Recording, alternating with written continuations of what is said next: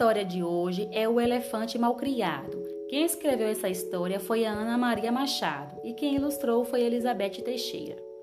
Era uma vez um jardim zoológico enorme, com bichos de pena, bichos de pelo, com bichos mansos e bravos, com bichos pequenos e grandes. E o maior era o elefante, só que o da nossa história ainda era pequeno, um elefante bebê, bonitinho e dengoso, mas também teimoso. De vez em quando ficava furioso e nessas horas fazia cada tromba. O pai dizia: Não faça isso. Ele respondia: Faço porque faço porque faço. Teimava e fazia mesmo. A mãe chamava para tomar banho e jantar. Você pensa que ele ia? Quase sempre acabava indo, mas antes tinha que responder.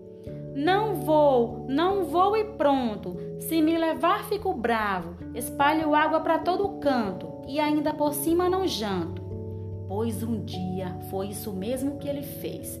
Esguinchou água e acertou bem no tonico. Ai, socorro, estou todo molhado. Não quero mais saber de um bicho tão mal criado. O Tonico contou o João, o João contou para o Zé, Zé contou para a Teresa, que contou para o Carlinhos. E todo mundo comentava. Que ideia! Molhar o Tonico dessa maneira?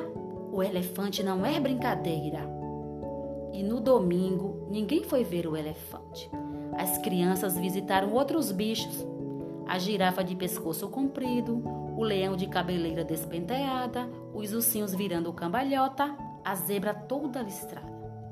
Só se via o trenzinho passando e as crianças gritando: Mamãe, olha o búfalo bufando! Papai, posso dar comida ao jacaré? Mas perto do elefante ninguém chegava, nem de trem e nem de pé. No começo ele fingiu não ligar, fez de conta que não estava achando graça e continuou a fazer pirraça. Não faz mal, não gosto mesmo de barulho mas no fim do dia, bem que estava meio jururu, tinha sido o domingo mais triste da sua vida, estava tão sozinho. Continuou triste na segunda, na terça e na quarta. Na quinta-feira, uma pombinha viu o elefante chorando. Cada lágrima enorme e grandona de elefante. Que é que você tem? Eu estou triste. É por causa do que não tenho. Quero ter amigos. Não vou mais ser malcriado. A pombinha contou para a garça, que contou para a tartaruga, que contou para o tucano, que contou para o macaco, que contou para a arara. A arara, muito tagarela, contou para todo mundo. O elefante vai tomar jeito. Resolveu se portar direito.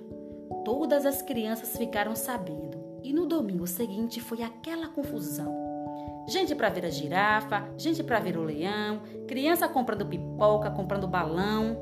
Mas o mais interessante foi junto do elefante. Todo mundo amontoado, rindo, tirando foto e se divertindo. E mais gente esperando a vez. Uma fila que até parecia tromba de elefante. Tanta alegria, tanta gente, e de todos o elefante era o mais contente.